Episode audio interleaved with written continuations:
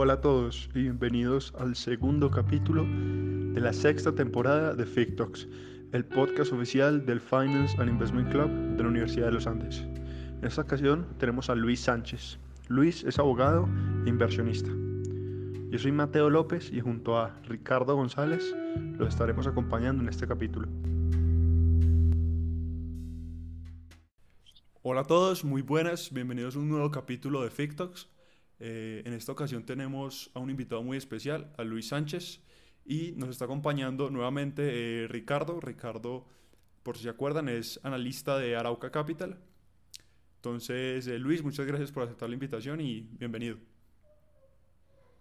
Gracias, gracias Mateo y a Ricardo también por haber hecho este puente acá con, con Mateo. Em, de verdad que muy agradecido pues por estar con, en este momento acá con ustedes. Gracias por este espacio. Igualmente, gracias Mateo, muy contento de estar acá de nuevo con ustedes, de la charla de la vez pasada, de verdad que muy chévere. Y acá muy feliz de, de estar de nuevo también con Luis, que, que también es un, un, amigo muy cercano de Arauca Capital y de Jean-Philippe de, del podcast anterior. Entonces, muy contento de escucharlo y de ver que nos cuente pues de, de su experiencia y, y, de su filosofía. Y contento también de estar acá en la conversación. Súper, entonces, si quieres Luis, para empezar, pues cuéntanos un poco de tu background, quién eres, qué haces. Bueno, eh, a ver, yo creo que para, para contar un poco de, de, dónde vengo, o sea, cómo llego yo a este mundo de la inversión, que creo yo es un, es un camino un poco distinto al que, al, que han seguido otros en, en este mismo campo. Eh, voy a, contar brevemente algo de, historia un poco más personal, digamos, y es que eh, mis papás, ambos, desde siempre han hecho empresa, ¿sí? Ellos siempre, eh, si bien son médicos, pues siempre han estado, digamos, en el lado también empresarial de la medicina y eh, en otros negocios más adelante. Eh, tienen, digamos, en ellos está esto de hacer empresa, ¿no? Curiosamente, a mí no me, no me, desde de pequeño no me gustaba ese tema, o sea, realmente no me interesaba para nada.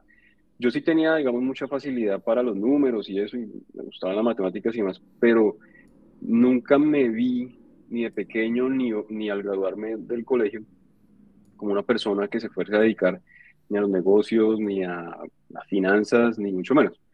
Sí me gustaba muchísimo eh, leer, leer muchísimo, eh, de todo, pues de todo lo que, lo que podía yo eh, leía, literatura o digamos de, temas varios. Y eso me llevó, entre otras cosas, a tomar la decisión de estudiar Derecho, que también suele pasar mucho, y es que los estudiantes de Derecho llegan a la carrera porque dicen, hombre, me gustaba leer, pero pues mmm, algo así como no me podía dedicar la vida entera a leer, tengo, tenía que conseguir una fuente de ingreso y, y, el derecho es como uno de esos lugares donde uno puede eh, leer y estudiar mucho, ¿sí? Y, eh, y pues hacer, ganarse la vida con eso, ¿no? Entonces, eso un poco fue lo que me llevó a mí por el lado del el derecho, que es mi background, ¿no? Cuando me preguntan cuál es mi background, pues es, eh, es abogado. Y yo estudié Derecho en, el, en la Universidad del Rosario, en Bogotá, y allí pues se, digamos, yo me formé como abogado, que, que en últimas es, creo yo, formarse como abogado es formar una cierta forma de pensar, una cierta forma de ver la, eh, los hechos, ¿no? Eh, y a través de la carrera, y seguía yo, digamos, con la idea de, oiga, de pronto sí salgo a ejercer derecho, pero no derecho privado, no derecho de las empresas, no derecho, nada. O sea, yo seguía, digamos, por el otro lado. Era de pronto dedicarme a, un poco a teoría del derecho, etcétera, o dedicarme a, no sé, incluso pensé derecho penal o derecho de litigios que no fuesen mucho temas, eh, nada financiero, es decir. Sin embargo, hacia el final de la carrera, y aquí por eso era el, el, digamos, el, el preámbulo, al final de la carrera sí digo, por alguna razón, empecé a leer, entre esas cosas que uno le da por curiosidad por leer otros temas, empecé a leer mucho eh, de economía, tal vez alguna clase lectiva que vi en, en, la universidad, no recuerdo, y empecé a estudiar economía, como pues pensamiento económico, ese tipo de cosas, y cayeron en mis manos algunos libros de, eh, de Hayek y incluso Mises, que, era como, que es como la economía austriaca, ¿no? Hoy, hoy entonces cosas están un poco de moda por, por lo que ganó Mireia allá en, en Argentina. Y eh, me interesó mucho el tema y me di cuenta porque uno de los enfoques, digamos, de, este, de ese economía, economía austriaca es el centrarse en el empresario, digamos, como fuente de creación de riqueza, ¿no? Cosa que es, me llamó muchísimo, muchísimo la atención y de alguna manera me, me, tocaba muy cerca porque en mi familia siempre lo había visto. Y es como, decía, bueno, vea, que hay algo interesante, o sea, el, hacer empresa no eh, dejó de ser un tema, digamos, propia, puramente, no sé cómo decirlo, como eh, sin interés para mí, hacer un tema de interés de alguna manera académico. Era como, ah, vea, hay unos economistas aquí que hablan de, de del empresario, etc. Eh, me graduó en 2012 y eh, empiezo a trabajar en una firma de abogados, en, en, litigios principalmente, y son litigios de seguros. Entonces ahí ya empiezo a meterme pues un tema que es evidentemente financiero, te, empiezo a ver un poco números y cosas por allí. Eh, y tenía muchas ganas de, de, seguir profundizando específicamente en economía, digamos, de la escuela austriaca. Curiosamente, por esos días, por eso, eso fue sí, 2012, 2013, eh, un amigo me dice, oiga, en España hay un máster de eh, de economía austriaca, que hay un, de una universidad de, bueno, un centro de estudios que hay allá, centro de estudios OMA, eh, porque no lo averigua, es online, se puede seguir estudiando, tal, si le gusta tanto el tema, puede estudiar y trabajar a tiempo. En ese entonces, pues obviamente el estudio online no era tan común y era un poco visto como, como por debajo, ¿no? Pero yo dije, pues, pues sí, hagámosle. Pero resulta que ese máster era, se llamaba Value Investing y Teoría de Ciclos Económicos. Entonces yo digo, eh, luego podemos, digamos, profundizar más si, sobre el tema, pero dije, ve, interesante, me inscribo y sigo trabajando eh, como abogado aquí en Colombia. Eh, y empiezo a estudiar el tema. Llego allí por economía austriaca, pero obviamente me encuentro con el tema de value investing, ¿no? Eh, que yo no lo estaba buscando. Yo estaba buscando el tema de economía. Y cuando empiezo a leer Value Investing y aprender sobre el tema, pues lo que uno le, pre presentan allá como Value Investing es eh, obviamente Buffett, Graham, eh, Munger, eh, no sé, Peter Lynch, etc. Y ahí sí empiezo yo a, entender temas ya de contabilidad, temas análisis de estados financieros y descubro que a mí esa vaina me encanta. ¿Qué es lo que más me, se dice que quienes se dedican a, a, inversión eh, o lo que se denomina de alguna manera value investing, usted o entiende el tema inmediatamente o no lo entiende. Usted le cuenta eso y lo entiende. Y si no lo entiende, simplemente eso no, no es lo suyo, usted se dedica a otra cosa. En mi caso, pues yo lo entendí inmediatamente, es decir, eso, eso de que usted está en el mercado, digamos, de valores, tratando de encontrar activos infravalorados, eh, comprar cuando es, digamos, hay unas infravaloraciones muy evidentes, eh, tener, esperar, tener paciencia, invertir a largo plazo, ¿no? El, hecho de eh, ver las acciones como, no como simples papeles, ¿no? Que usted compra y vende, sino como, como negocios en marcha que están allí detrás. Em, el tema del interés compuesto, yo era, digamos, yo estaba ciego totalmente al interés compuesto hasta que empiezo a estudiar esto. Y digo, miércoles, pues decir, primero, lo primero que pensé fue, estoy tarde. O sea, si el interés compuesto tiene que empezar temprano para que eso eh, funcione. dije, pues, estoy tardísimo para esto. Eh, segundo, eh, miércoles, pues estudié Derecho, pero ¿quién me va a querer a mí, digamos, cómo hago yo para cambiarme de carrera ya a estas alturas, no? No es que fuera tan tarde, pero pues yo lo veía así, yo veía miércoles, pues estoy donde no es, pero digamos, yo seguí, seguí, terminé el máster Em, y seguí trabajando como abogado. Curiosamente, por ese entonces, mm, cambio de trabajo y entro a, un, a ser el director de un family office del área legal. Family office, mm, pues para los que no lo sepan, pues básicamente la oficina, digamos, eh, que maneja los asuntos tributarios, corporativos y demás de las familias que, son dueñas de empresas. O sea, donde hay familias empresarias o familias con empresas, pues tiene que haber, un, por lo general, uno, después de ciertos niveles de patrimonio, eh, hay como una oficina que se encarga de manejar los temas tanto de la familia como de la empresa. Entonces ahí ya entro yo a estar más día a día con temas financieros eh, afortunadamente mi jefe en ese entonces pues no era abogado, él ya era, era un, es un empresario de, de, muchos años, con mucha experiencia, y trabajo muy de la mano con él y digo, mierda, esto es lo que me gusta, hagámosle y tal, pero siempre del lado del derecho, ¿no? Abogado acompañando al empresario.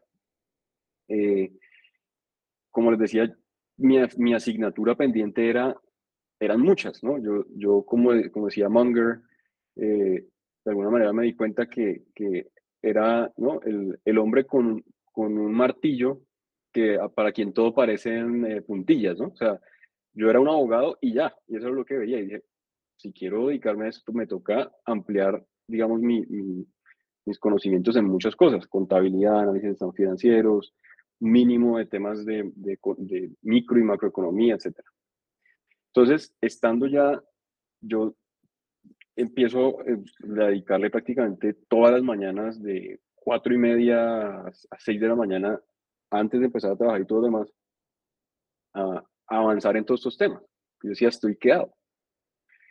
Eh, y por, por consejo de mi esposa en ese momento, más o menos en 2018, me dice, oye, yo le cuento que existe algo así como el, el, examen, el CFA, que ustedes pues lo, lo conocen, el CFA es un examen de analista financiero eh, internacional, yo le había comentado algo a ella sobre el tema y ella me dice, oye, ¿por qué no te presentas ese examen? Y yo le dije, pues es que eso es un tema como muy mainstream y pues eso, no sé, eso no tiene como relevancia para hacer, no me va a hacer mejor inversionista. Pero en el fondo, claro, sí me iba a servir porque era probarme a mí mismo que ya estaba, digamos, listo o, o que entendía el tema mainstream por lo menos del de, tema financiero. Entonces, efectivamente, me presento en 2018 eh, al nivel 1 y lo pasé.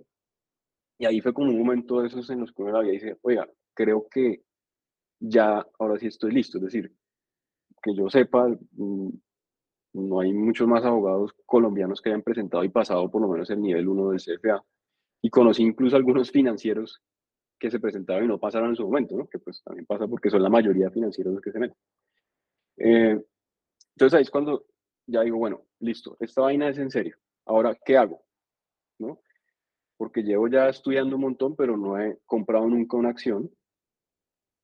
Y pues así uno no puede aprender. O sea, realmente lo que hay que hacer es lanzarse el agua y empezar a, a, invertir. Entonces reúno un capital con familia, con ahorros propios, eh, y digo, empecemos.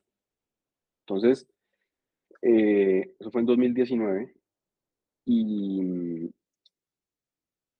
y bueno, ahí digamos un poco ya empieza ahora sí la historia que, que, venimos a hablar acá, pero pues creo que era necesario un poco contar esa, ese preámbulo. No sé si ahora sí, digamos, podemos eh, entrar ahí en materia, como quien dice.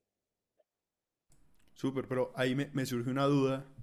Dices que estudiabas de cuatro y media a seis. Mm. Eso es mucha disciplina y mucha dedicación, me parece, para algo que Sí, no, para, para algo que no, que no estás trabajando y es más como un, como un sueño, ¿no? Como, ¿dónde sacas mm, la motivación día a día o qué pensabas tú en ese momento? Y que era un momento en el que no, pues digamos que solo, solo tenías la idea, ¿cierto? ¿Cómo te motivabas para seguir todos los días levantándote a las cuatro y media para estudiar? Mm. Eso me parece, wow, o sea... No, digamos, yo siempre he sido muy como, como dicen, ratón de biblioteca. O sea, para mí eso nunca ha sido eh, una carga, realmente, ¿sí? Bueno, pagarse temprano sí es difícil, pero digamos, para, para, lo, para lo que era dedicarme a estudiar, pues no era, no realmente, yo no lo veía como una carga, yo lo veía como algo, eh, pues como, pues yo había encontrado ahí mi vocación. Entonces, si yo digo, hey, encontré lo que me gusta hacer en la vida, pues eso no lo puedo simplemente dejar pues para los sábados o los domingos cuando me a la hora que me levante. si, uno, si uno se toma en serio lo que, lo que quiere hacer, sea lo que sea, creo yo, no, no solo si se dedica a la inversión o lo que sea, pues tiene que sacrificar un poco eh, de tiempo. Y pues obviamente yo no estaba, es más fácil sacrificar eh, el tiempo de la madrugada cuando uno no tiene compromisos ni laborales, ni familiares, ni todo lo demás, que pues en las tardes o las noches que uno siempre tiene algo más que hacer. No, necesariamente trabajar, sino estar con, pues, con amigos o con, con, la esposa o lo que sea. O sea. Entonces yo decía, bueno, ¿cuál es el momento en el que puedo? Pues era ese. Eh, entonces también era un poco por, por, por, necesidad, era el momento en el que podía hacerlo y, y tenía las ganas. Mm. Entonces eso, hay una pregunta, Luis. Por ejemplo, usted, usted se levantaba ahí y era mm, estudiando al inicio, me imagino, como ciertos héroes o, que, o ya de una se lanzó como a estudiar empresas o, o qué hacía.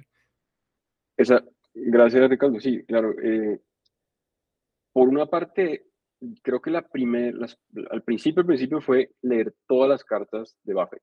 Es decir, uno tiene que sacarle el tiempo a hacerlo. Y em, Luego también las cartas de Munger en, em, en esta empresa, Huesco, Financial. Financial, que también son interesantes, pero obviamente me gustan más las de, las de Buffett, tienen un tono mucho más eh, familiar o más asequible. Eh, y en un tiempo sí fue literalmente haciendo cursos, había, pues hay, en internet hay cursos gratis de contabilidad, o sea, los que uno puede, digamos, aprender la, los, las bases de contabilidad.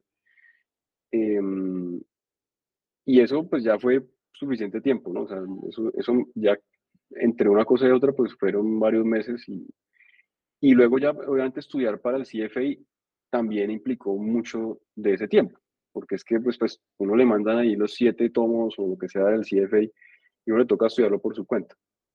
Pero sí, más o menos fue eso. Empresas como tal, eh, estudié algunas, pero siempre era como, no sé, alguna empresa que estuviese comprando Buffett en ese momento empresa grande o, alguna empresa que tuviese Buffett en portafolio o, o alguno de los, de los eh, inversionistas que yo seguía, a ver, como para ver cómo ellos entendían las compañías. Sí, más o menos eso era lo que yo, lo que yo trataba de, dedicarle el tiempo. Ahí, digamos, em, ¿qué pasa? Que cuando yo decido eh, empezar a administrar un portafolio propio, me encuentro con ese problema y es ¿dónde voy a invertir? ¿Sí?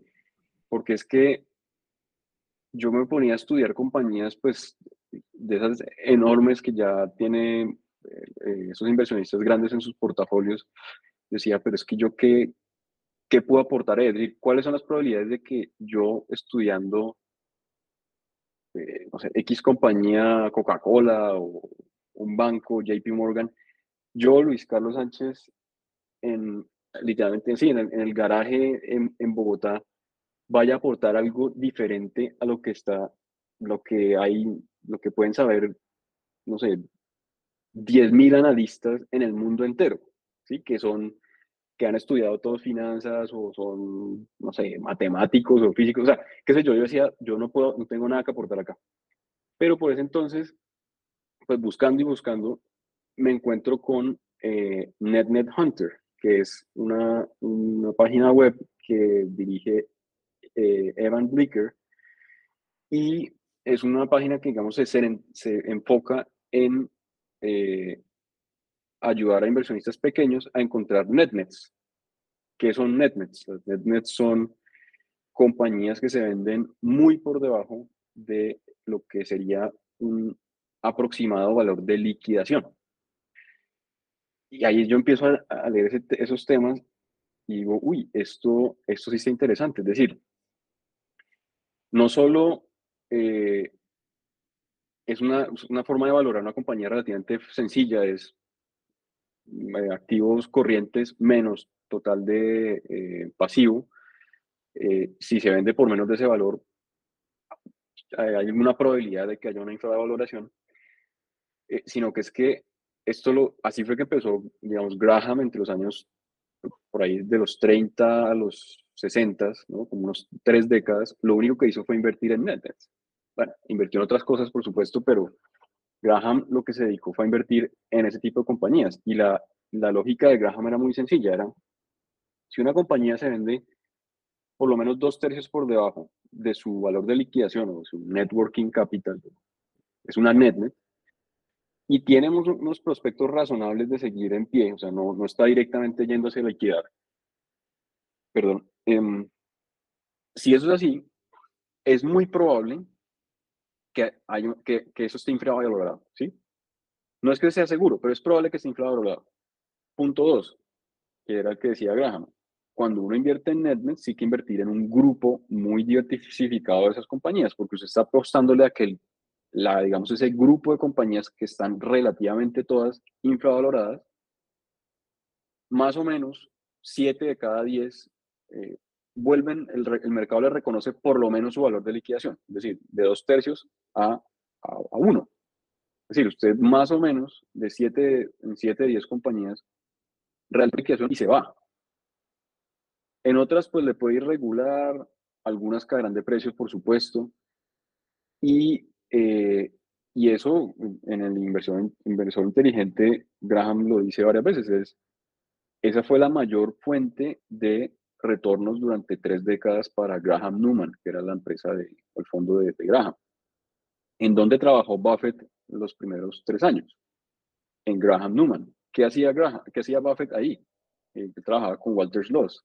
Lo que hacían era buscar compañías que se vendieran por debajo del valor de liquidación, llenaban una, un checklist que era diseñado por Graham, no sé, buscaban ahí una serie de, de temas muy cuantitativos y luego Graham los revisaba y decía, sí, compremos o no, no compremos. Eso era todo.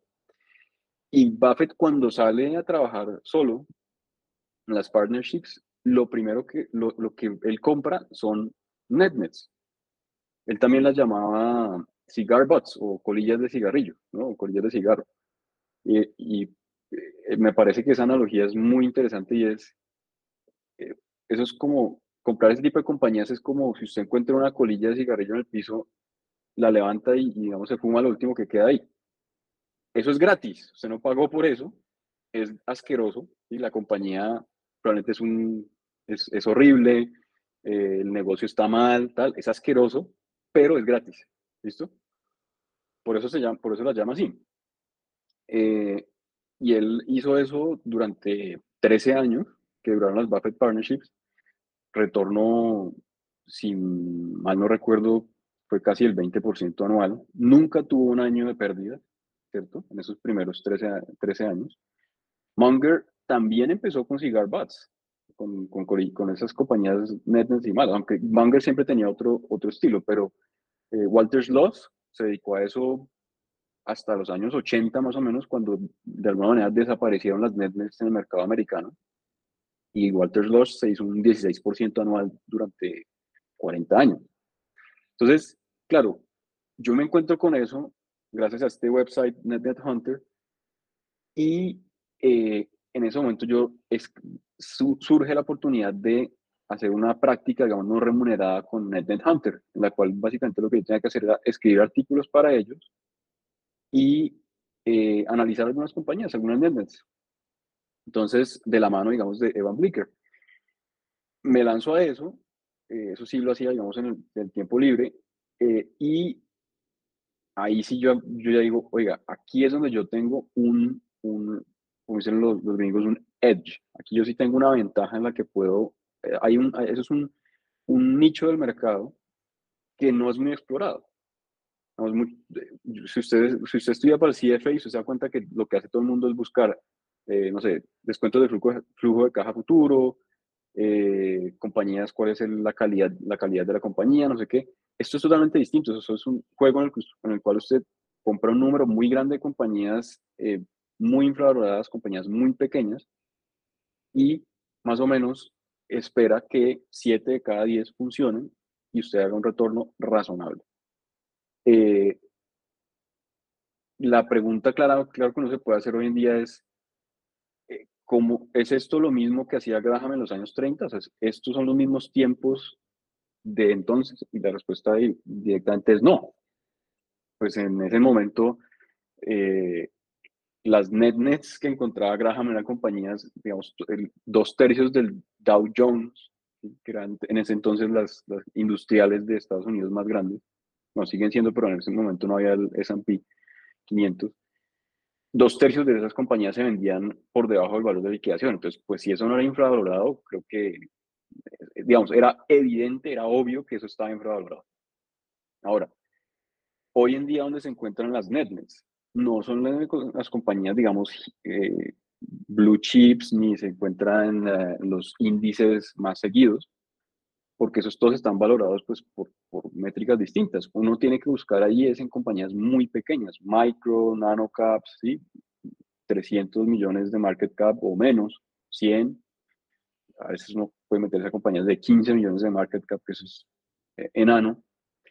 Y obviamente ahí el riesgo es diferente, hay mucho, un riesgo mucho más grande que invertir en, las, eh, las compañías industriales más grandes de Estados Unidos, ¿no?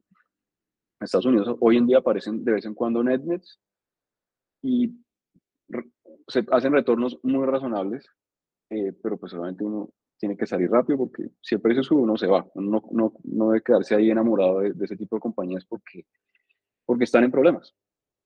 ¿sí? Entonces, ese es el mindset de invertir en NetNets. Eso fue lo que yo descubrí. dije, ahí es donde yo tengo que empezar. Eh, y empecé a hacerlo en 2019. Llega 2020, obviamente, pues llevaba yo en ese momento como ocho meses administrando el portafolio y llega 2020 y pues el mercado que yo normalmente veía, se, el número de NetNet se triplicó o quintuplicó. Fue un muy buen momento, interesante para comprar NetNets. Em, obviamente en ese momento también era bueno haber comprado compañías de calidad, o sea, en ese momento era, hubiese sido bueno comprar todo eh, visto en retrospectiva, ¿no? Pero obviamente en ese momento era difícil, uno no, no podía ir a comprar, eh, no sé, a veces las compañías que uno decía, no sé qué va a pasar, eh, por muy buenas que parecieran pero las netnets ya de por sí el mercado las odiaba. Entonces, digamos, una cosa interesante que noté fue en el 2020 cuando cayó el mercado, caímos mucho menos que el mercado porque eran solo netnets, porque las compañías están, hay tanto pesimismo en, las netnets que eh, aún cuando el mayor momento de pesimismo llegó, que fue en marzo, de marzo de abril de 2020, pues ya incluían tanto pesimismo en sí, en sí que los precios cayeron, no sé, 5 o 10%, pero nunca un 60%, un 80% como algunas otras les ocurrió, ¿no? Eh, y eso fue, digamos, lo que, lo que, lo interesante de haber empezado con NetNets. Eh, bueno, no sé si, si, hay alguna duda sobre ese tema de las NetNets, aunque podemos luego hablar de las, las otras de calidad, ¿no? yo creo que le hago una pregunta y es algo que, que yo pienso y es porque por supuesto este tema de NetNets es bastante seductor y por lo que usted decía que tal vez no mucha gente está, está mirando ahí y, y, también que el inversor inteligente pues es tal vez el libro de inversión más conocido en todo, en todo el universo pues de inversión. Pero algo que yo creo que, que muchas veces los inversionistas pasan por alto y es que se, por ejemplo, se se enfocan solo en la valoración o en la capitalización de mercado, que sea menor a, llamémoslo, valor en libros o a cash o a capital trabajo, eh, se enfocan solo en eso y esperan, digamos, que, que esto pues ya sea una buena inversión. Entonces, para poner un ejemplo más, más sencillo, si la capitalización de mercado es 50 y la empresa solamente tiene cash y el cash es 100, entonces dicen esto es un regalo. Eh, eso es yo creo que muy común encontrarlo en, pues, en el ecosistema de inversión y las personas que se enfocan en esto, pero, pero hay algo que yo creo que pasan por alto y es este tema de que uno de inversionista y minoritario en este caso, porque está invirtiendo pues, a través de la bolsa de valores, no tiene agencia, usted, o sea, usted no decide qué hace la compañía con ese cash, entonces fácilmente el, la gerencia de la compañía puede destruir ese, ese cash y en, no sé, tres trimestres ya no son 100 los que hay en cada, sino 45 y usted en, algo que parecía supremamente seguro, en vez de ganar, pues perdió. Entonces, usted mencionaba este tema de, de invertir en un grupo de, de NetNets que, digamos, le favorece en términos de probabilidades. pero me da curiosidad saber, por ejemplo, qué estrategias hacer para, para uno disminuir esta probabilidad de que, claro, está mucho más barato hoy en versus el cash o el capital de trabajo, pero cómo saber si, si la gerencia qué va a hacer con ese, con ese cash, dado que el inversionista, uno tipo retail, pues no tiene agencia sobre las decisiones de la compañía. No, gracias Ricardo por la pregunta. Es, es una muy buena pregunta y entre otras cosas creo que es el, eh, digamos, si, si, uno, si uno va a Twitter y ve los, los, los, que invierten en NetNet, que más o menos publican cosas en Twitter, si me doy cuenta que hay una tendencia a pensar que, eso es free cash. Ah, eso está gratis ahí. Eh, porque pues está vendiendo por debajo. O sea, si, si estoy pagando, literalmente dicen, ah, yo estoy pagando 50 centavos por un dólar que hay ahí, porque vale un 50% de lo que dice la caja.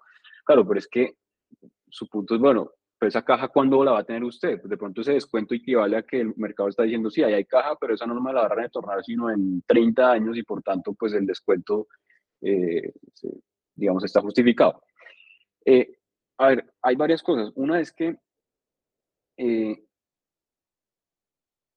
uno sí tiene, Graham siempre insistía en eso y es no por el hecho de que algo se venda por debajo del capital de trabajo neto, es, es una ganga. Eso no es así. O sea, usted tiene que también poder ver que hay unos prospectos razonables, que la, la compañía tiene un prospecto razonable de mantenerse en el mercado, ¿sí? Y él también decía todo el tiempo, el management también es importante. Es decir, eh, que muchas veces lo, cuento un poco con, con ejemplos o con, o con, lo que yo he visto y es, bueno, de hecho, si, paréntesis, si ustedes van a, a NetNet Hunter, ahí hay, digamos, hay, una serie de, de, hay un checklist que entre, entre muchos hemos ido creando de ciertas cosas que uno de entrada dice no. O sea, a pesar de que sea una NetNet, si la deuda es muy alta, si la deuda está, no sé, 20%, más de 30% deuda sobre equity, deuda financiera, por supuesto, eh, eso, es muy riesgoso. De por sí una NetNet está en, en negocios que están regular mal, ¿sí? Si está, si está muy endeudada, por más NetNet que sea, el riesgo es altísimo, porque el negocio le puede ir siguiendo, siguiendo mal dos, tres años y ahí se quiebra. Y obviamente la caja toda se va a desaparecer. Entonces, primero, que no haya deuda. Ojalá que haya sea deuda cero, ya.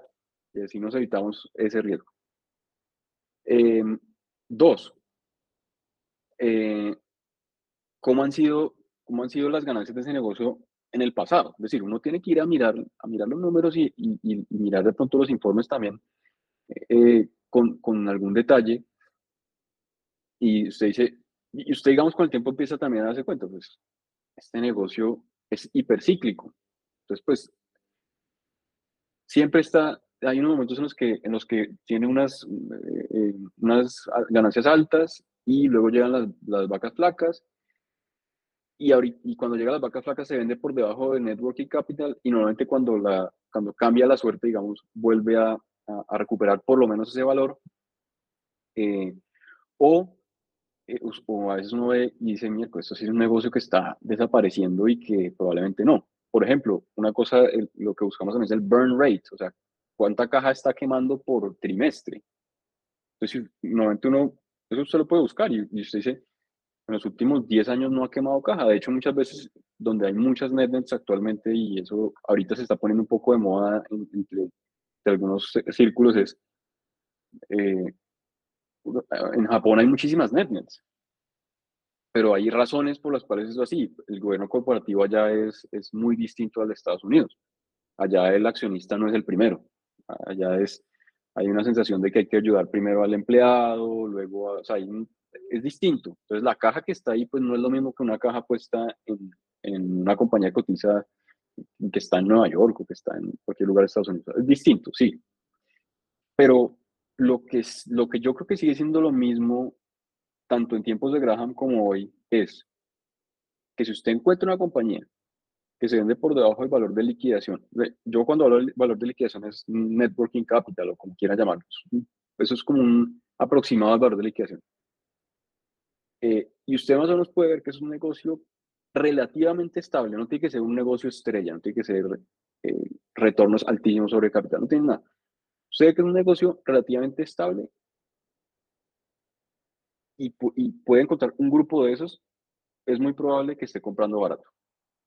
¿Va a ser multibaggers? ¿Va a multiplicar por 10? No, eso no va a pasar. A veces pasa, pues por pura suerte, pues se puede volver un meme stock, se puede volver una de esas netnets, se puede volver un meme stock y usted se hace, bueno, me pasó con una compañía que se llama Support, se multiplica por 4 porque en Reddit alguien empieza a decir que eso es, eh, eh, no sé, que hay un valor ahí, lo que sea.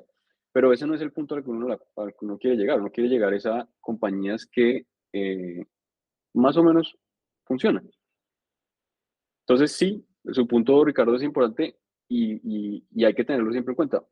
Otra, otra, que me acabo de acordar, otro criterio es, donde hay muchas compañías con un montón de caja eh, que por lo general se venden por debajo del valor de caja.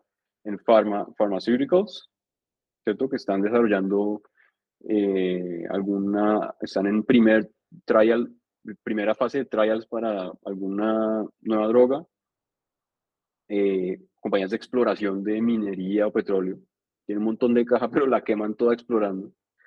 Eh, entonces, pues ya entrado usted dice, no, yo ahí no, no, compro. O algunas que usted, por ejemplo, NetNets en real estate. Pero es que gran parte del activo corriente de las de, las de real estate, pues no es realmente líquido, es eh, son tierra o inmuebles que usted no puede realmente considerar del mismo valor, o no puede, digamos, valorar igual que, que la caja. Eh, entonces, esa sería como la, la respuesta, Ricardo. Mm. Sí, que aparte, o sea, estos que usted menciona, yo creo que son los ejemplos más, más claros, por ejemplo, en biotech, yo creo que es muy común ver uno en Twitter o en cualquier mm. lado público súper barato comprando esta empresa de biotech a lo que usted decía, 50 centavos por el dólar, pero claro, la compañía quemando, no sé, 5 de, de ese dólar por trimestre. Entonces, uno en un año ya se quemó toda esa, toda esa plata, ya no tiene ningún margen de seguridad. Y ahí yo, ah. me surge otra pregunta y es, por ejemplo, ¿usted qué tanta atención le presta a tema de catalizadores? Porque se lo pregunto, porque algo que a mí me parece bastante interesante es, por ejemplo, listo, uno encuentra una NetNet, pero uno no sabe eh, qué va a catalizar pues esta, esta subida en precio. Eh, entonces, si uno fuera a acotar un poco más el universo del, de lo que invierte, tal vez uno se enfocaría en algún catalizador, tipo que algún fondo de inversión de estos activistas le estuviera prestando atención a una de estas compañías o, o catalizadores de este tipo. Entonces, no sé, digamos usted, qué tanta atención le presta a esta parte o es más eh, inversión a tipo portafolio o... No, yo sí creo que eso es importante. O sea, lo, lo que pasa es que uno siempre igual que con las ventajas competitivas, mucha gente se ha quebrado pensando que hay un catalizador y no lo hay. Sí, o sea, hasta qué punto uno es capaz de darse cuenta que hay un catalizador o no, es algo que hay que cuestionarse, ¿sí? Eh, si hay o no un catalizador, para mí es importante. Si, si lo veo, pues obviamente que, digamos, no sé, voy a darme una posición más grande en, la, en, en el portafolio a determinada compañía, pero no, no puede ser todo el fundamento, porque uno puede equivocarse a la hora de, de, estimar un catalizador. Si hay casos claros, por ejemplo, este que hablaba antes de Support, Support.com, que era una, es una, era una compañía como de call centers en Estados Unidos. Y cuando nosotros empezamos a comprar, me refiero a nosotros, eh, compré yo, pero también mucha gente, digamos, en el, en el en Hunter lo estábamos siguiendo. La compañía se vendía por debajo del valor de la caja. Eh, y empezamos a abrir una posición y al mes, eh, creo que fue Paul Singer o alguno de esos activistas eh, publica o, digamos, hace un filing ante la, ante la SEC diciendo que tiene más del 5% en esa compañía. O sea, ahí hay, un, ahí hay una, algo está pasando. es, es, un, es un activista que está comprando esa compañía muy barata porque quiere hacer algo. Entonces ahí digo, oye, de pronto yo, yo no estoy viendo qué es lo que él ve, pero yo sigo que está muy barata. Incrementó un poco la posición y a, los, a las dos, tres semanas eh, eh, la compañía publica que, digamos, este, este inversionista quería, digamos, quería un puesto en la junta. la junta no quería, el board members no querían dejarlo entrar. Entonces él les dice, ok, eh, si, no, si no entro a la, junta, por favor, paguen un dividendo especial y denos, eh, denos la caja a los accionistas, porque ustedes no están haciendo nada con eso. El mercado pues, evidentemente le está diciendo que ustedes no van a hacer nada con esa caja. Pasa un mes y pagan un dividendo. Uno, compramos a 50 centavos y ese es el, digamos, el, el ejemplo claro del el, pagar un centavos por dólar. Ahí sí, eh, si usted pagó en junio de 2019 50 centavos por esa acción, al, a los tres meses la compañía pagó un dividendo especial de un dólar por acción.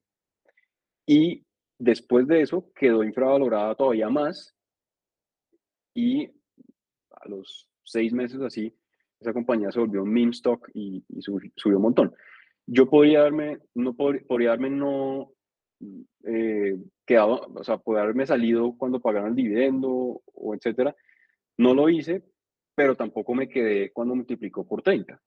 Yo me quedé como cuando ya duplicó, yo dije, esto es raro, yo no sé qué está pasando, y me fui.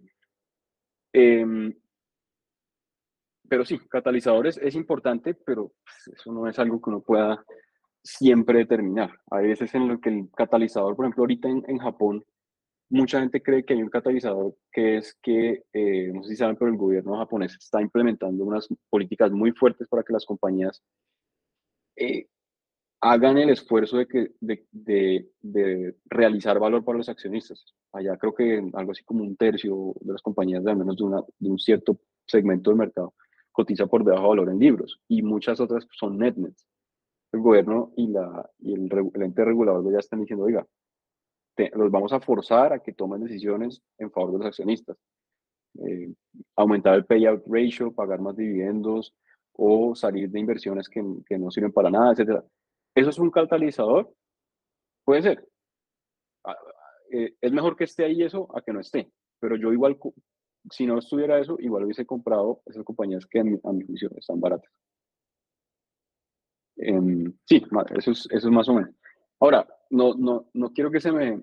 Aquí de pronto quería traer a, colación a, a, nuestro amigo Jean-Philippe, porque yo diría que gracias a él eh, fue que yo acabé virando un poco a, a comprar compañías no solamente Netnets, ¿no? Él, se reía un poco de que yo solo invirtiera en Netnets, etc. Eh, pero digamos, de, de, de, haberlo conocido a él y, y, las conversaciones, etcétera, que teníamos y que él me contaba y me explicaba un poco el racional de las compañías en las que él invertía, em, eh, creo que eso me ayudó mucho a hacer ese salto, a empezar a, a pensar en calidad, ¿no?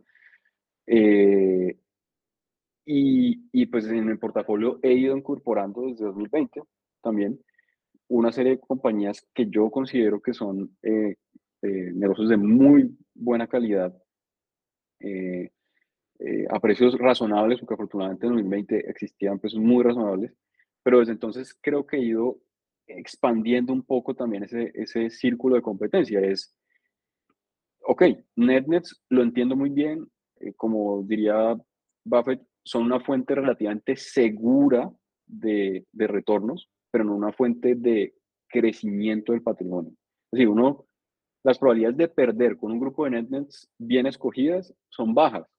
Las probabilidades realmente son bajas de perder. Pero las probabilidades de que uno haga, de que uno crezca realmente el patrimonio con eso, no son grandes. Digamos, ahí siempre, por definición, la netnet, el, el, el, la colilla de cigarro, digamos, está, tiene un upside limitado. Eh, ¿cuál, es el upside de una, de una netnet? Pues el valor, el valor, digamos, de liquidación. Una vez llega ahí o se acerca, usted se va. Por definición, el, el, el upside está limitado. En una compañía de calidad, el upside teóricamente no está limitado, o por lo menos el upside es muy amplio. Y no solo amplio en términos de, de valor hoy, sino valor a futuro que se va creando en la medida que la empresa crece, el management, digamos, eh, va cumpliendo los planes de crecimiento y va haciendo, tomando decisiones eh, de, de, inversión eh, adecuada, ¿cierto? O sea, es, pero en mi forma de ver, invertir en NetNets o invertir en calidad, etcétera, no, no es diferente, es decir, usted está comprando algo por menos de lo que vale. Lo que pasa es que en las netnets eh, es como muy cuantitativo muy evidente en el punto de vista de los números, ¿cierto? Pero también hay que mirar el tema de la calidad, qué, hay, qué es lo que, quién es la empresa, quiénes son los, los dueños, también es importante saber quiénes son los dueños.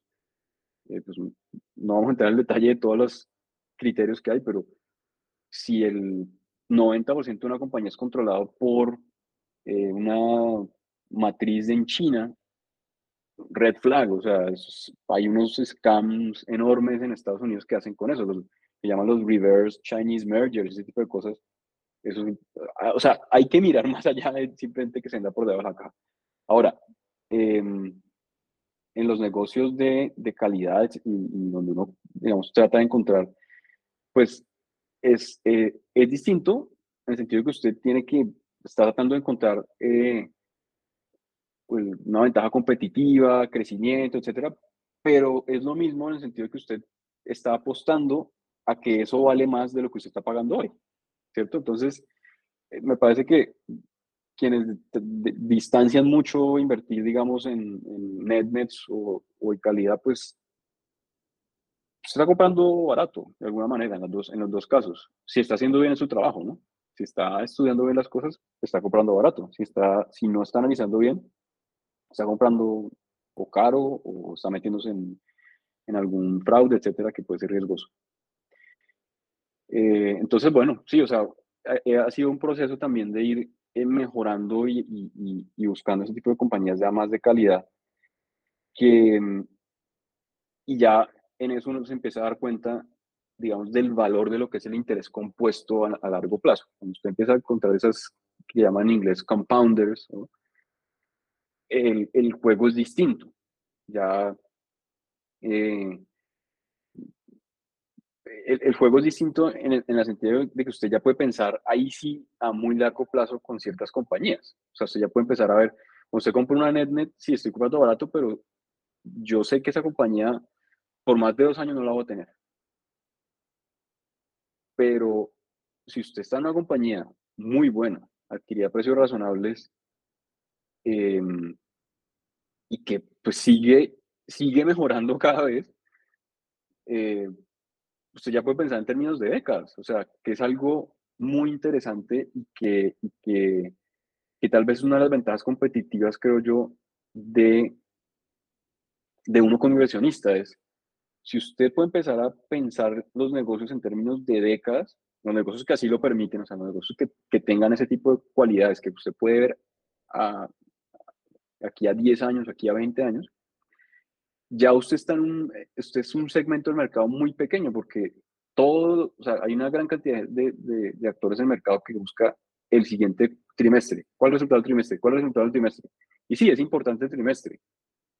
Eh, por supuesto que es importante porque pues eso muestra si se está ejecutando o no lo que hace el, el, la gerencia, pero, pero cuando usted ya, si usted logra pensar en términos de décadas, ya está un paso adelante de, un, de una gran cantidad de los actores del mercado.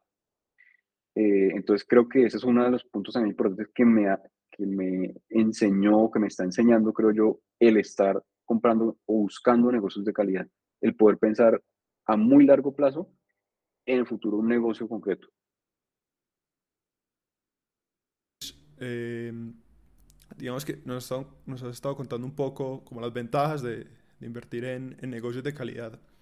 Pero al inicio de, como de, tu journey de inversión nos habías dicho que precisamente iniciaste en NetNets porque veías que habían, digamos, 10.000 inversionistas buscando negocios de calidad y mucha gente y que no veías, que, digamos, pues cómo podías eh, hacer una diferencia o qué oportunidad tenías en ese mercado. Pero digamos que ya sabías, o sea, sabías que era bueno, pero no veías cómo podías, ¿cierto? intervenir. En ese aspecto, ¿qué cambió? Como que, ¿Qué te hizo pensar que realmente sí tenías, digamos, un, un, nivel de juego o, la capacidad para encontrar empresas eh, grandiosas, excelentes?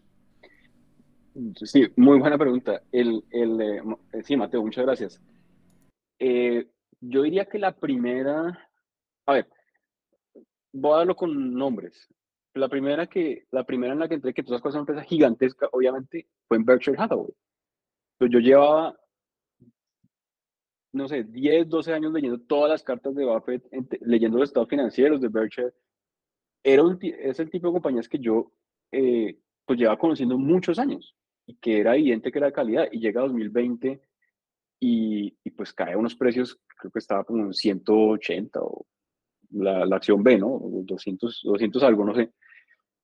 Eh, eh, y, y, encima uno ve que Buffett está recomprando acciones como loco. O sea, él mismo está comprando, la misma Berkshire está comprando sus acciones porque es evidentemente infravalorada. Y es un tipo, el tipo de negocio que usted dice, esto, eh, digamos, puede fácilmente seguir aquí en 10 años y, y en 20 años probablemente también. Cuando, cuando dice eso, cuando vi eso, pues Berkshire fue la primera, la que yo dije, creo que está claro que está infravalorada en el 2020. Eh, y la segunda, no sé, como tenía tanto tiempo libre en, la pandemia, porque no sé qué se quedó ahí, quedamos ahí encerrados todos, ¿cierto? Yo me puse a leer mucho eh, Václav Smil. Václav Smil es un, es un em, eh, científico que de hecho Bill Gates recomienda mucho, él dice que es su autor favorito y él escribe sobre energía. ¿Y sobre energía de, de qué? O sea, ha escrito sobre eh, la historia de la civilización a, través de la, del uso de los combustibles fósiles, ¿cierto? Eh, ha escrito sobre el petróleo, o sea, le explica a usted todo el tema técnico detrás de, las, de los combustibles fósiles y cómo eso, digamos, en resumidas cuentas, él explica por qué somos una, una sociedad de, eh, dependiente 100% de los combustibles fósiles.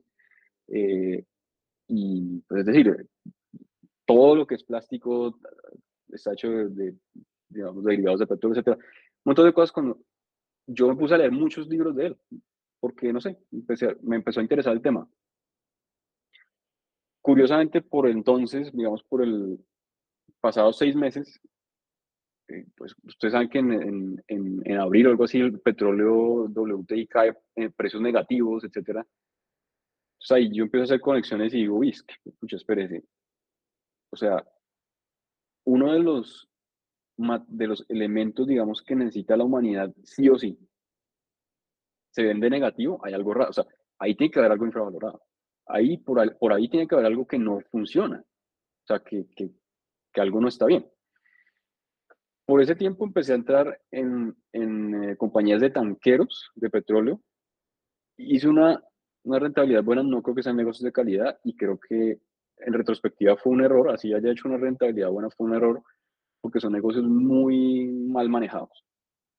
Pero digamos, la tesis ahí era muy sencilla, era el, negocio, el mundo necesita petróleo, el mundo necesita transportar petróleo y la tesis en, en cierto punto cambió también en el sentido de no solo el mundo necesita transportar petróleo, sino que en ese momento el mundo necesitaba almacenar petróleo en algún lugar. Entonces saben que empezó a sobrar. Entonces los tanqueros se convirtieron literalmente en tanques que estaban quietos allá en el agua y pues les pagaban por guardar el petróleo, pues les pagaban como si estuviesen moviéndose, ¿no? Entonces, bueno, ahí hice una rentabilidad interesante, pero no el ejemplo a que viene, a que eso me llevó a una compañía en la que yo, de la que yo había hablado eh, hacía unos años con Jean-Philippe, nuevamente, que es Texas Pacific Land Trust. Y es una, que es una compañía que básicamente tiene tierra eh, en la cuenca pérmica de Texas, ¿sí? donde están las mayores reservas de, petróleo y gas de Estados Unidos. Y lo que hace es cobrar regalías por la explotación del petróleo y gas en su, en su terreno. Eh, y esa compañía, habíamos hablado de ella con Jean-Philippe hace unos años, yo venía aprendiendo mucho sobre ese tema de petróleo y combustibles fósiles, me había metido en los tanqueros, insisto, me fue bien, pero quedé con un sin sabor porque no me gustó el, cómo el management manejaba los temas. Y volví, volví y me puse a leer los estados financieros de Texas Pacific. Y fue que dije, uy, esta vaina, es decir, es, es una compañía que literalmente el riesgo, o sea, tiene cero deuda, y lo único que hace es cobrar cheques. ¿Cobrar cheques de qué? Pues de, la, de los eh, que exploran y producen petróleo en su tierra. ¿sí? Eh, y bueno, tiene además otro negocio de agua y otras cosas en, las cuales hay muchas opciones de, de, crecer. Pero en ese momento, esa compañía se vendía por muchos años, hágale, hágale cuenta, como por unos 20 o 30 veces beneficios, no, no bajaba de ahí, beneficios de los últimos meses. Y en ese momento estaba en un, vendidos a, a seis veces beneficios en 2020, algo así. Es decir, eh, yo no tenía que, hacer, que ser un genio para saber que eso está infravalorado. Es decir, las reservas más grandes de petróleo de Estados Unidos, en Estados Unidos, y con todos los derechos de propiedad hiperprotegidos, etcétera. Donde explotan petróleo Chevron, Exxon, etcétera, todas las compañías occidental, todas, ¿cierto? De un producto que se va a necesitar de aquí hasta cuando hagamos la transición energética, igual se necesita, porque usted tiene, o sea, para construir eh, eh, paneles solares o eh, energía eólica o todo, usted necesita construir y eso se construye con combustibles fósiles todo eso por cinco o seis veces las ganancias de ese último año o los últimos meses, eh, ah, evidentemente era, era barato. Y pues unos márgenes casi como del 40%, etc. Y luego, ahí compré una primera parte y luego en el, este año tuvieron un problema, digamos, un litigio ahí entre el, entre el management y los accionistas. Afortunadamente, digamos, por suerte, como yo eh, trabajé mucho tiempo en litigios, pues yo me puse a leer los documentos y me di cuenta que era, que, digamos, me di cuenta para dónde iba, eh, dónde iba a terminar el, el, el asunto y el precio había caído mucho nuevamente, entonces incrementamos la posición ahí. Ese tipo de cosas explica un poco por qué decidí empezar a invertir en, en esos negocios que, que son de calidad, pero digamos, yo tenía una ventaja, por alguna razón, había estudiado el tema o podía entender el tema legal cuando se, se cayó de precio nuevamente y la pude comprar otra vez barata. Entonces, eh, y no son compañías de, digamos, eh, no necesariamente tienen que ser compañías de trillones de dólares para que uno esté ahí. hay, también compañías pequeñas en las cuales uno puede encontrar calidad eh, temprano, ¿no? Entonces, pues, Mateo, no sé si eso contesta tu pregunta. Fueron ejemplos, pero es la forma en la que puedo explicarlo mejor. Sí, creería que sí. Entonces, me, surgió otra duda.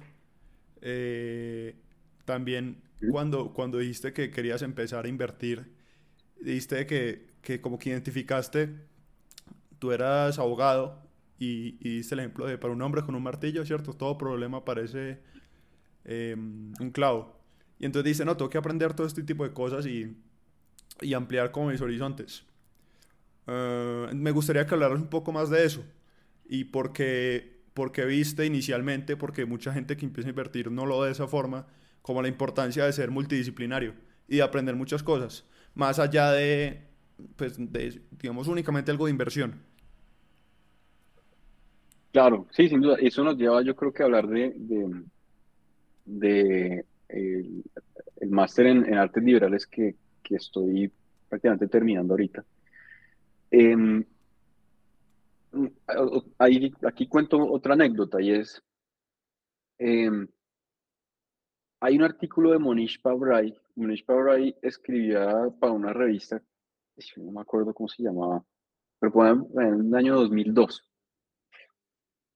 Por alguna razón en un artículo él decía, eh, él recalcaba el, tema este que hablaba Charlie Munger, Charlie Munger, mano derecha de Warren Buffett, abogado, que insiste siempre en el tema de que uno tiene que ser multidisciplinar, ¿cierto? Eh, y para invertir, de alguna manera, eso, eso ayuda. O sea, ayuda el querer aprender de muchas cosas. Con el ejemplo claro que les cuento del, de, del tema de petróleos. Usted le da curiosidad aprender de petróleos y curiosamente aparecen las compañías baratas, pues, digamos, eso es una, eso es una es opcionalidad súper súper buena. Entonces, aprender muchas cosas eh, es bueno en sí mismo, pero si usted está, se dedica a invertir, pues es además lucrativo o puede ser lucrativo, ¿no? Entonces, eh, Monish ahí escribe un artículo en el que dice, eh, hay, un, hay un lugar en Estados Unidos donde si usted, donde solamente leen eh, a los clásicos, y se dedican a leer los clásicos. Eh, y esos estudiantes tienen una formación multidisciplinar. Si usted em, es un inversionista o quiere dedicarse a la inversión, de hecho, no vaya a hacer un MBA. Yo le recomiendo que vaya a St. John's College en Anápolis y eh, se apunte a, ese curso y lea los libros, los clásicos, porque va a tener una visión mucho más multidisciplinar.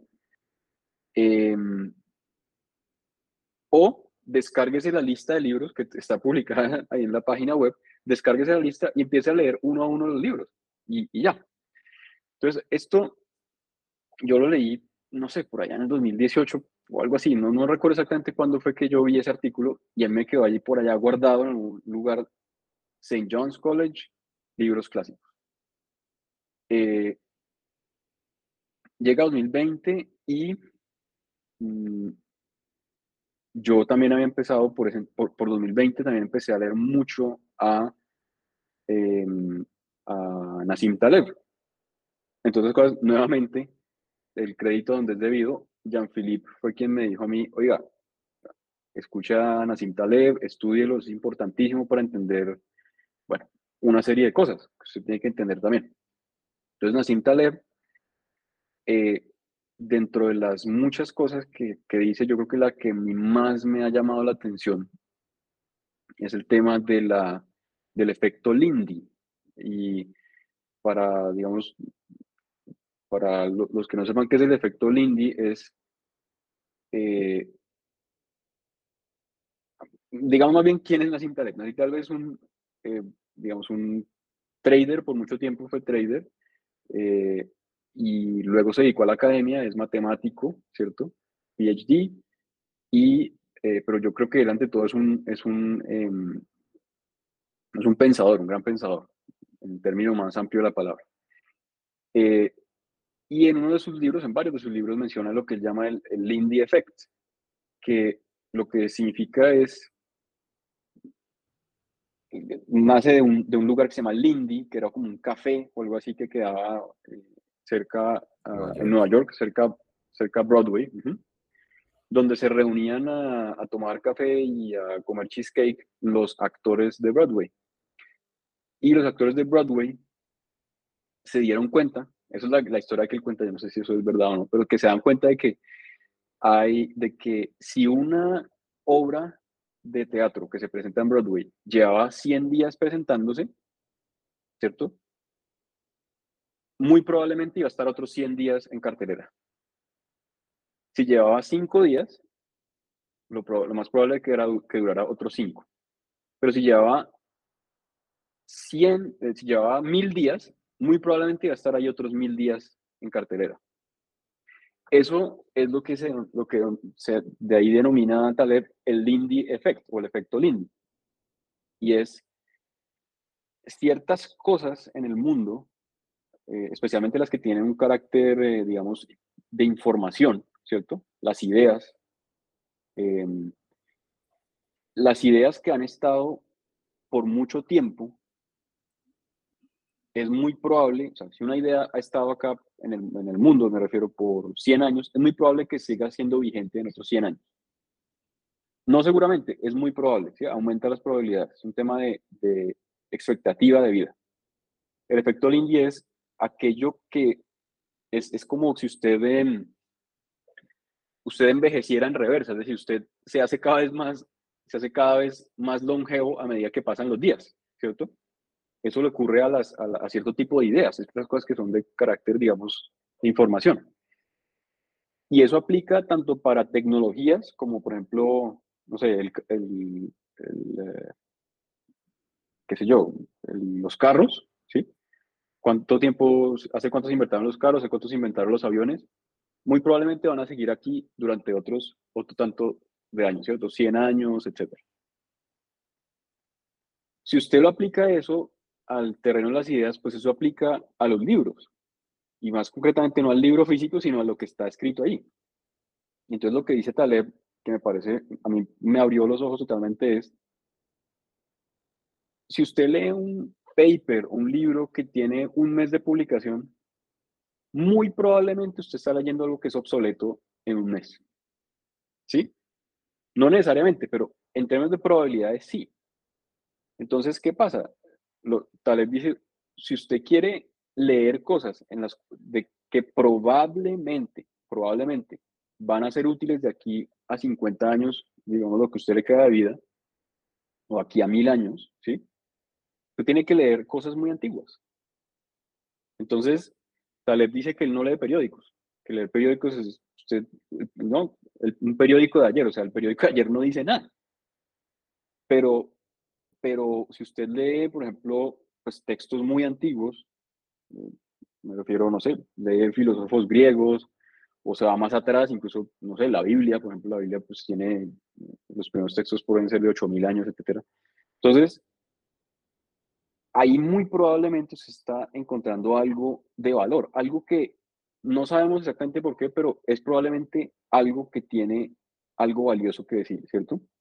Entonces, por esa razón, Monish Pabrai dice, vaya a los clásicos, por esa razón, Nassim Taleb dice, lea los clásicos, y por esa razón usted, creo yo que, y, y mismo Charlie Munger también lo dice, usted, tiene que ir a leer, digamos, Charlie Munger lo pone de otra manera un poquito más, más curiosa, es, dice, la humanidad lleva, no sé, 5.000 años o más.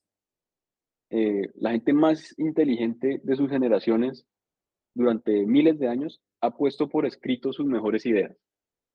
Vaya y las lee, O sea, sí, o sea, eh, hay algo ahí importante. Entonces, en St. John's College lo que se hace es em, leer básicamente libros eh, del, digamos, de lo que se llama el canon o el pensamiento occidental de distintas disciplinas. Entonces uno ve un semestre filosofía y pues lee los filósofos, eh, no griegos y luego pasa pues a los filósofos un poco más recientes Edad Media y Renacimiento. Usted lee literatura, entonces lee los textos de, de los, no sé, los, eh, de Homero, ¿cierto? Eh, la Ilíada, la Odisea, y lee, no sé, eh, tragedias griegas, etcétera, y luego lee textos más recientes. Todo, todos libros que de alguna manera se llaman clásicos, ¿cierto? O, eh, no sé, en el área de ciencias, entonces uno lee, eh, de hecho acabamos estamos leyendo en este momento, pasamos por Newton y ahora estamos leyendo Darwin, ¿cierto? Pero veníamos leyendo estos textos anteriores. Entonces, si, si yo debo decir, pues yo me metí al curso en St. John's porque al, al máster de artes liberales en St. John's, un poco por lo que decía Monish ahí, porque lo recomendó y me pareció interesante, y luego porque vi lo que se leía allí, eh, pero por, por, otra parte, porque, por, curiosidad, pero sí creo que, que, que puede servir a la hora de invertir. No, no puedo decir que, no creo que uno se pueda ser un mejor inversionista necesariamente por leer los clásicos. No, no creo que esa sea la, la, conclusión necesaria. pero sí creo que, claro, claro, yo creo que tiene, yo creo que tiene un componente, yo digo es, creo que cuando lee los clásicos hay un componente de autoconocimiento más que todo. O sea, uno empieza a darse cuenta de ciertas cosas que, que siempre han estado ahí y bueno, eso puede ser parte de, de, de, ser mejor inversionista o no, pero pues es más, como dice Ricardo, para, para vivir, yo creo, en general.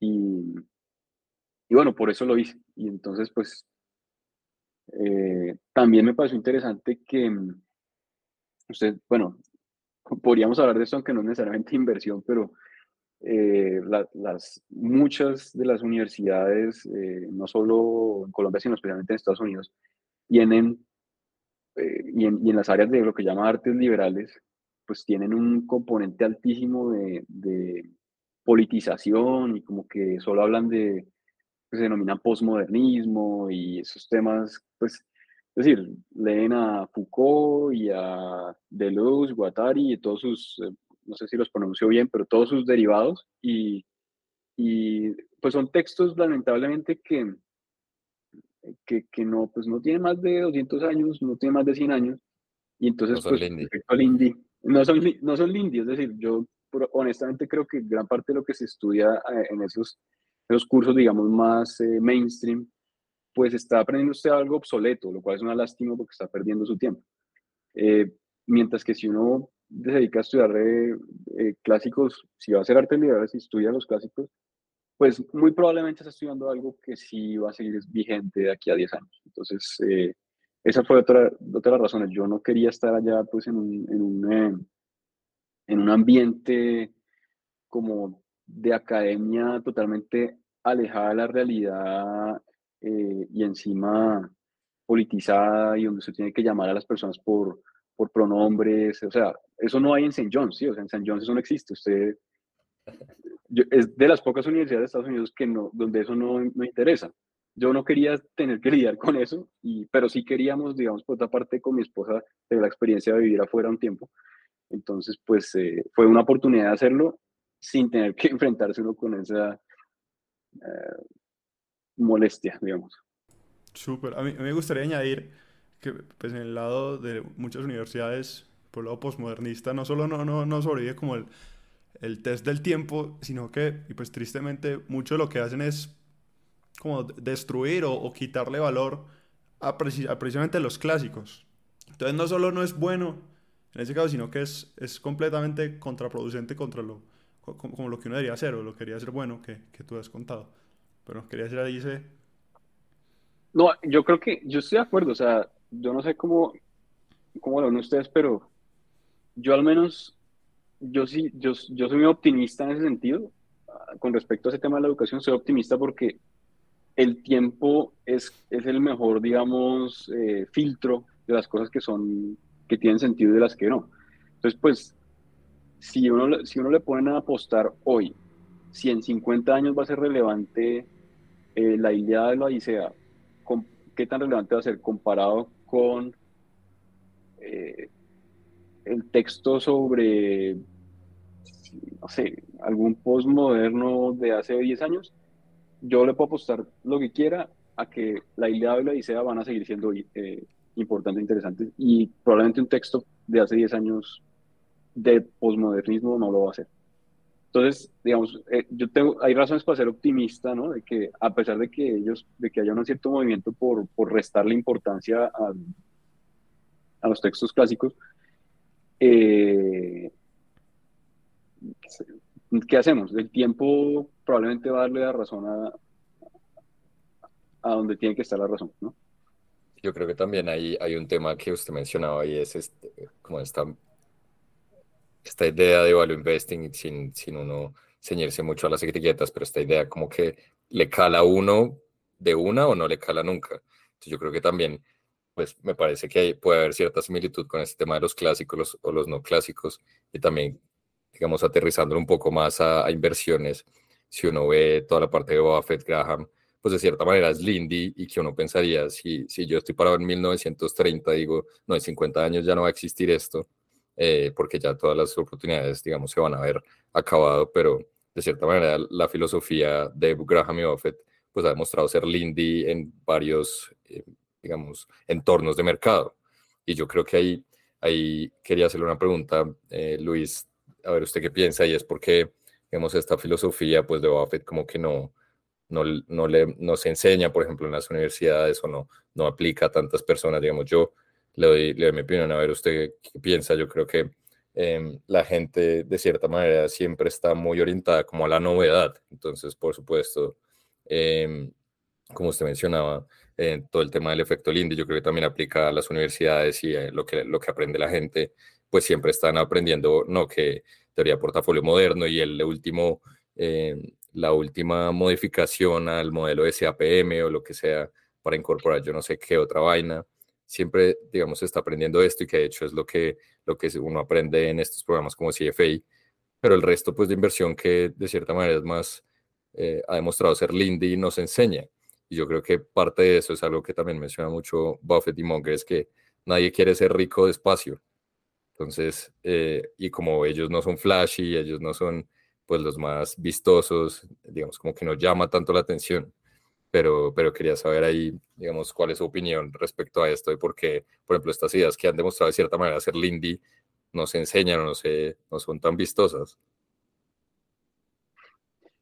Yo sé, bueno, puedo, creo que puedo decir primero una cosa y es, Benjamin Graham, que fue, digamos, el, fundador de esa escuela, eh, era un, eh, digamos, su, su, su, background era en clásicos, o sea, él, era, eh, él leía latín y griego fluidamente, o sea, eso fue su, su, major en college, que llaman allá en Estados Unidos. Su major fue en clásicos. Lo que pasa es que a él le pasó, pues él había sido eh, muy pobre, su familia era muy pobre y, y él tenía un, decía que tenía un, como un deseo muy fuerte de, de tener plata. Es que, pues que se dio cuenta que no, que con los clásicos no iba a poder hacerlo y consiguió un trabajo en una, en una eh, eh, compañía de, de, inversión en ese entonces, es donde empieza él a, toda su carrera. ¿Por qué, ¿Por qué le digo eso?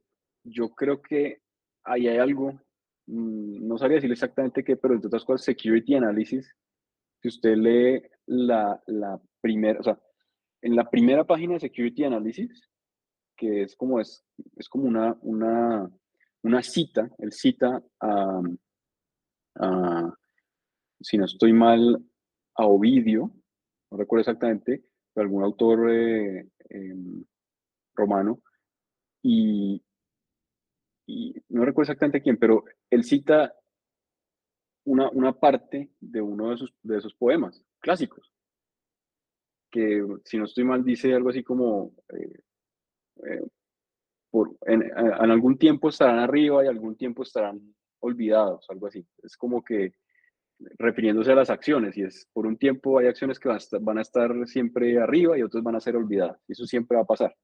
Yo creo que hay algo lindy ahí en eso o lo que, se, lo que descubrió Graham, creo es que hay, hay esa recurrencia de las emociones en el mercado, eh, no, eso no, de, de, excesivo pesimismo a excesivo eh, optimismo, eso es algo que siempre va a ocurrir. O sea, se puede crear todas las teorías numéricas que quiera, puede hacer todos los cálculos de correlaciones y regresiones y demás de lo que usted quiera, pero detrás en el mercado siempre hay seres humanos tomando decisiones y muchos de ellos decisiones emocionales. Y en otras cosas, pues la, la lo que también siempre eh, Buffett pues ya luego perfeccionó y, y Munger es que eh, hay una hay una tendencia eh, que, es humana a actuar en, ¿cómo se dice? Como masa, como a, sí, a hacer, como gregarios, a actuar en grupo y a seguir a, seguir a eso, sí, como a seguir al otro y porque sí, ¿no? ¿Por qué va para allá? No, pues porque todo, el mundo va para allá, como cuando en las manifestaciones, uno, si usted alguna vez se ha metido, yo estudié en el centro y estudiaba Derecho, pues obviamente eh, participé en, alguna que otra marcha por allá. Eh, y, y uno es un, uno deja, o sea, usted no es un, usted es parte de una masa, pues, ¿no? Eh, que se, entonces, claro, eso mismo sucede en, en, en, el, los mercados, creo yo, y eso, eso creo que es Lindy, ¿no? Eso va a seguir ocurriendo. Mm.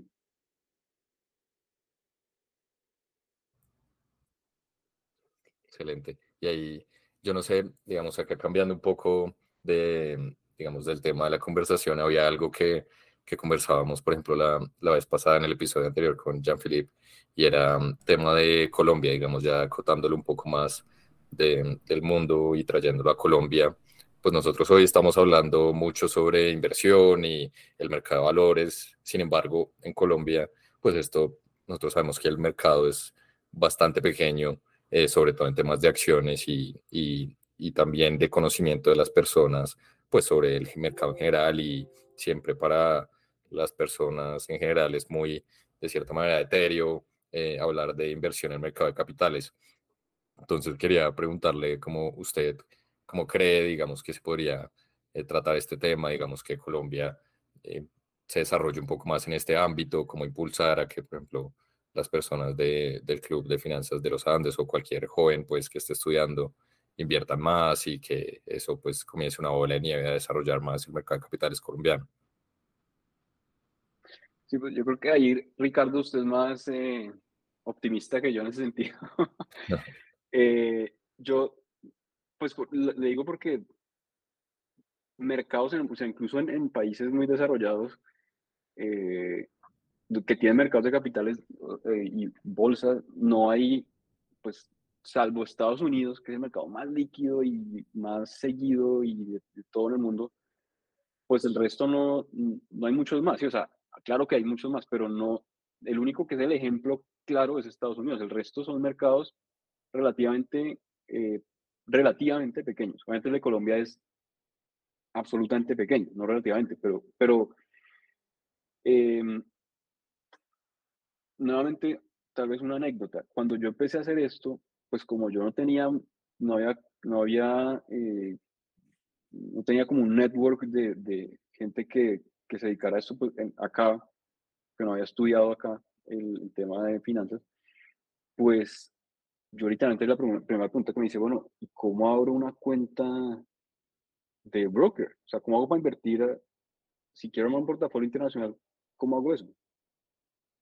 Incluso, y pregunté por aquí y por allá, nadie, acá en Colombia, digamos, pregunté, pregunté en la bolsa de valores de Colombia, me dijeron, no, pues existe el MILA, o bueno, se está creando el MILA, en ese entonces estaba creando el MILA o algo así.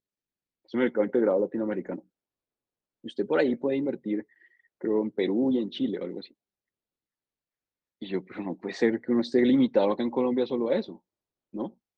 Hoy en día creo que ya hay como un poco más de, de, idea de cómo se puede lograr, ¿no? Abrir una cuenta broker internacional, de ahí hay más información sobre esto, entonces eso me parece que es un, no sé, un paso en la buena dirección. Em, para bien y para mal, creo que con todo ese tema de las, de las criptomonedas hace un par de años, eh, mucha gente empezó a interesarse en, en, en, invertir, ¿no? Que pues es debatible si, si comprar, digamos, no sé, vender la casa y meterla en Bitcoin es, es una inversión o no, pero digamos que sí, sí creo que hay mucha más gente como interesada y que además ha, ha, pues, ha utilizado Internet para vender o comprar criptoactivos, etcétera, eh, pues esa misma, digamos, esa misma forma de entender las cosas puede transferirse a, eh, oiga, invierta en acciones, ¿sí? O sea, podría haber una cierta, un cierto número de personas que ya entiende más el tema y también creo que hay un cierto em, número de personas también, creo yo, gracias a Internet y a, y a o sea, que cada vez hay más información, interesada como en, eh, no sé, la libertad financiera, en tener una cierta estabilidad.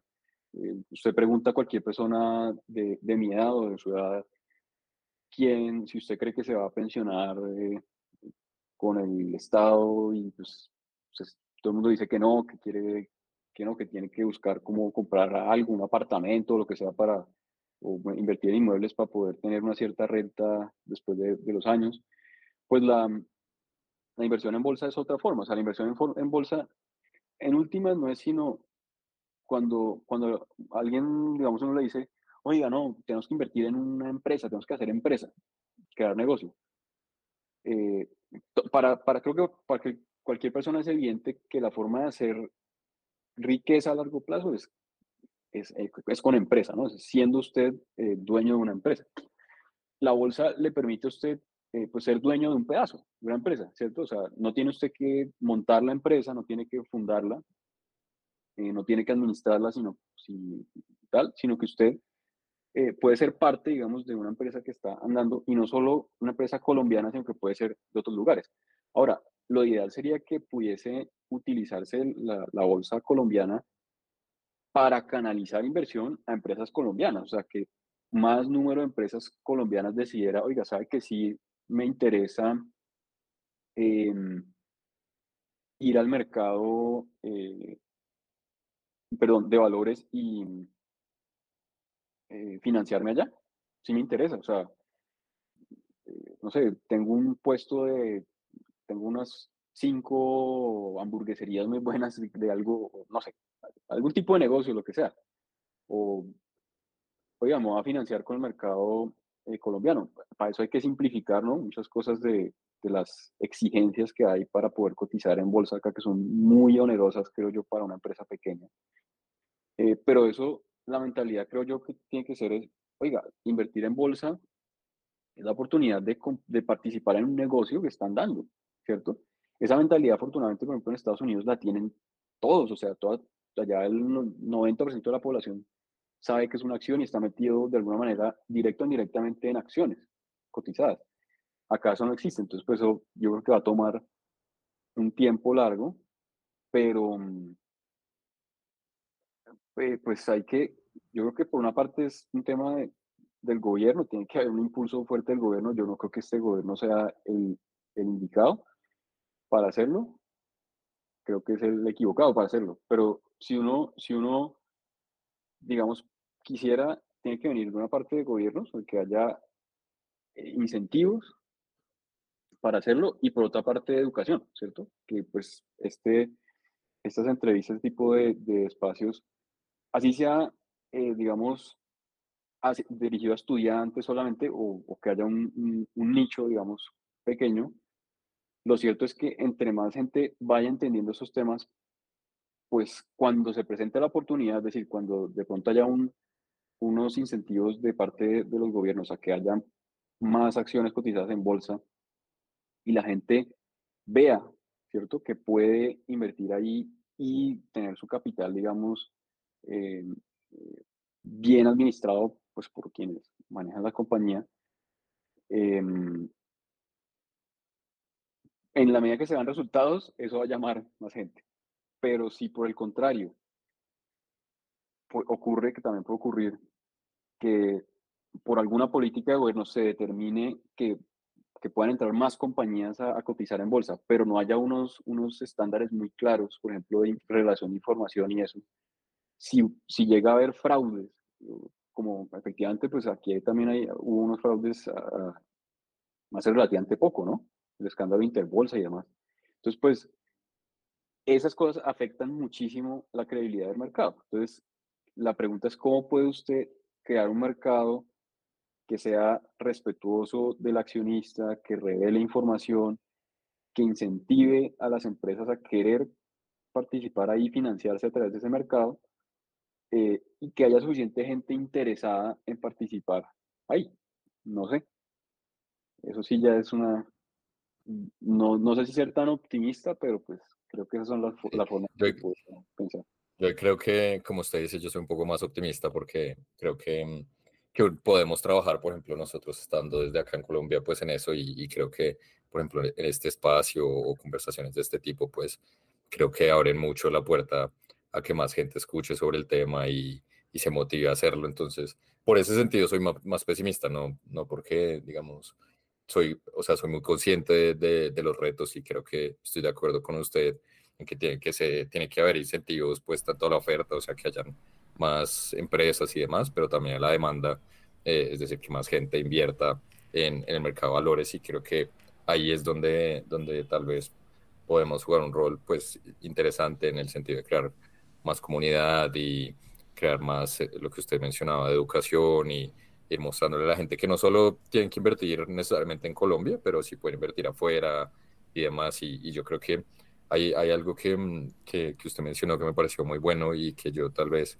tendría una percepción diferente y es que muchas personas tienen claro que, que, tener patrimonio en una empresa o tener participación en una empresa es una fuente de riqueza, pero yo creo que de hecho este, esta es la premisa que, que hay que atacar más, que es donde, donde la gente, yo siento que en Colombia se orienta mucho a tener un buen trabajo que le dé eh, muy buenos ingresos y con esto construir riqueza. Yo creo que precisamente lo que hay que mostrar es que no, venga, existen otras maneras de generar riqueza y una de estas maneras es que usted eh, hoy a través del mercado de valores puede tener acceso a las, empresas, las mejores empresas del mundo, ni siquiera de Colombia, sino del mundo. Y, ahí es donde usted puede crear más riqueza, independientemente de si gana eh, mucho o poquito, ambos tienen las mismas oportunidades, pues por supuesto de manera proporcional. Eh, al patrimonio de cada uno. Pero ahí esa es la premisa que yo creo que, que mm, uno podemos trabajar, pues los que estamos acá, en esa parte de la demanda, como de los incentivos a la, a la demanda de, de que la gente invierta más. Pero de acuerdo con, con, con, con todo lo que mencionó. No, claro, claro. Ojalá, ojalá que, que ojalá que podamos aportar un, granito de arena. Ojalá que sí. Claro, no, y esa es la idea, a fin de cuentas, de, del podcast y, y esos episodios que estamos haciendo. Em, sí, de acuerdo con ustedes, ojalá, ojalá esa cultura pueda promoverse, porque es que inclusive la, la, cultura en Colombia, especialmente de acciones, está probablemente igual que hace, pues no sé, 20, 30 años, o hasta peor. Entonces, ya eh, para ir cerrando un poco, unas preguntas que le hacemos pues a, a todos los invitados. Eh, la primera es, ¿cómo, cómo ves tu, tu futuro? pues en este caso como inversionista o como, como, como persona, ¿cómo te ves en 5 o 10 años, tanto por el lado de inversiones como por el lado de aprendizaje, como, como lo que quieras contar? Eh, bueno, no, esa pregunta es compleja, pero no, yo diría, eh, en cinco años sí, sí quisiera... Em, haber crecido más eh, a nivel de, de, inversiones, pues obviamente espero que los resultados de las inversiones aquí a cinco años o obviamente más eh, sean buenos, sigan, sigan, sigan digamos, la línea que llevan. Eh, eso es como la principal a nivel de, de, inversiones, ¿no? O sea, pues uno obviamente está en este juego porque quiere crecer el patrimonio. Entonces, ¿cierto? Mantenerlo y crecerlo. ¿cierto? son las dos, las dos em, premisas. Ahora, em, ya a nivel de, de, mm, un poco más, más amplio, eh, pues sí es cierto que a mí, a mí me gusta, eh, como les contaba, yo trabajé en un family office, ¿no? Entonces, yo soy, tengo, tengo una gran cercanía con, con la la idea de proteger los patrimonios familiares. A mí me parece que es eh, em, importante, ¿no? Em, y, como abogado, digamos que, aún sigo haciendo algunas asesorías en temas de ese estilo, y es em, cómo, las, cómo las familias protegen los patrimonios que han creado eh, con esfuerzo. Para mí eso ha sido siempre una, una pregunta muy importante y es, es difícil, o sea, todas las familias, no sé si ustedes saben, pero las familias empresarias tienen unos riesgos altísimos y es que la siguiente generación por lo general no quiere eh, nada con el negocio eh, de los fundadores, pero luego no sabe qué hacer con ese patrimonio que queda, etcétera. O sea, hay cierto tipo de cosas. A mí me gusta mucho ayudar a las familias que son empresarias a pensar en formas de proteger su patrimonio. Una de esas es invertirlo y, otra, y, otras muchas maneras, obviamente hay formas legales para eh, protegerse. Eso, eso es como lo que me gustaría, aparte del tema estrictamente de inversión. Listo. Y esa pregunta en parte también te la hago porque es una pregunta que muchos eh, universitarios, que son la mayoría eh, de nuestros oyentes, pues se hacen. Eh, entonces, y diciendo esto, te lo conecto con, con, ya la última pregunta, que sería más o menos, ¿qué le aconsejarías a un estudiante universitario? ¿O qué le aconsejarías, también lo puedes de esta forma, a tu yo de 20, 21 eh, años? bueno, yo he sido, yo he sido profesor de universidad varios, varios años, entonces a veces ahí hago lo que yo les digo, doy consejos sin que me lo hayan pedido. Entonces, el, el, el, lo que normalmente me gusta decirles es como, primero hay que encontrar lo que uno le gusta, ¿cierto? Hacer en la vida. Ojalá que la carrera que está estudiando sea la que efectivamente lo que le, gusta hacer en la vida. Em, nunca parar de estudiar, ¿cierto? O sea, lo, lo, que sea para lo que usted es, le gusta y para lo que usted es bueno, pues hacerlo, digamos, adquirir un cierto grado de, de maestría en eso, ¿sí? O sea, entender bien el tema y, de modo que usted pues pueda servir a los demás con eso, ¿cierto? Uno, uno se, se forma en, en, una determinada carrera o en unas eh, skills para, eh, pues, para prestar un servicio a otros de alguna manera y, y hacerlo bien. Entonces, pues eso, eso es lo, lo, lo primero. Em, Y creo que más allá de eso, pues es seguir siempre con mucha, con mucha, eh, como, digo, con mucha pasión y emoción. Una vez que descubre qué es lo que, es lo que le gusta, ¿cierto? Y que lo quiere hacer, seguir haciéndolo siempre con, con, con pasión y con emoción y disfrutarlo.